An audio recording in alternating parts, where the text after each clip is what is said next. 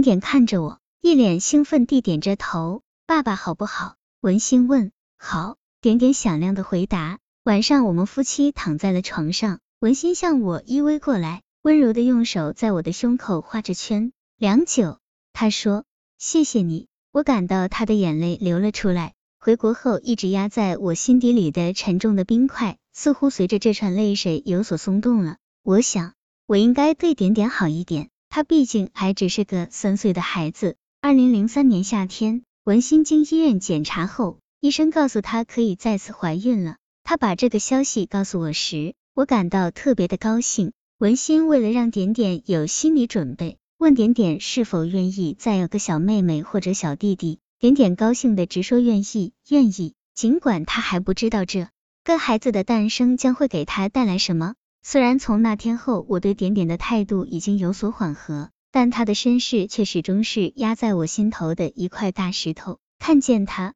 我还是会常常不由自主的想起那不堪回首的过去。而且我也清楚的知道，如果我们有了自己的孩子，我的心将会毫不犹豫的去选择我的骨肉，我会加倍的疼爱他。他。而对点点肯定会有所疏远。这时的点点已经四岁了，虽然因为有我这样一个眼里有家、温和太少的父亲，使他一直很乖，也很懂事，但孩子的天性总是压抑不住的。每当他做了什么不好的事情时，我发现自己就很难容忍，往往会暴跳如雷，不肯原谅。这样的情况下，文心也不好偏袒孩子，他就会躲进房间里去哭。等风暴过后。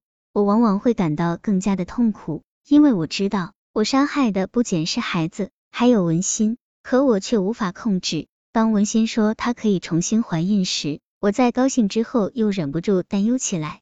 如果有了自己的孩子，那我很有可能将更无法忍受点点了。到那时，我们这个家又怎么办呢？我陷入了迷茫和痛苦之中。这年的秋天。我在德国学习时的导师雅克里教授来我们系里讲学，一见到我，他吃惊的握住了我的手，说：“陈，你是怎么了？短短几年，你怎么变得精神这么不好？”我摸摸自己的脸，苦笑一声。这天晚上，我正在实验室时，雅克里来了，他郑重的对我说：“你是不是生病了？如果是那样，你一定要尽早检查。”他看我的神情，让我忍不住也站到镜子前仔细审视了自己片刻。和几年前在德国相比，我看上去的确苍老憔悴了很多，脸上的神情也大为改观，显得烦躁不安、猥琐自私，再也没有了前些年快乐、安宁、落落大方的感觉。人都说面貌是性格决定的，